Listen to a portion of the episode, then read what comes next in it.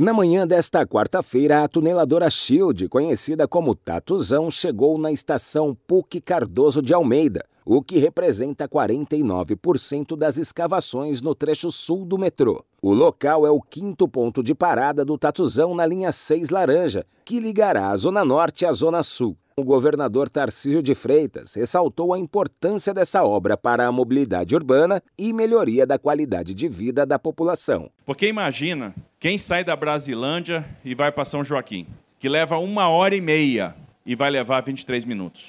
Já pensou que é isso? É ficar mais tempo em casa.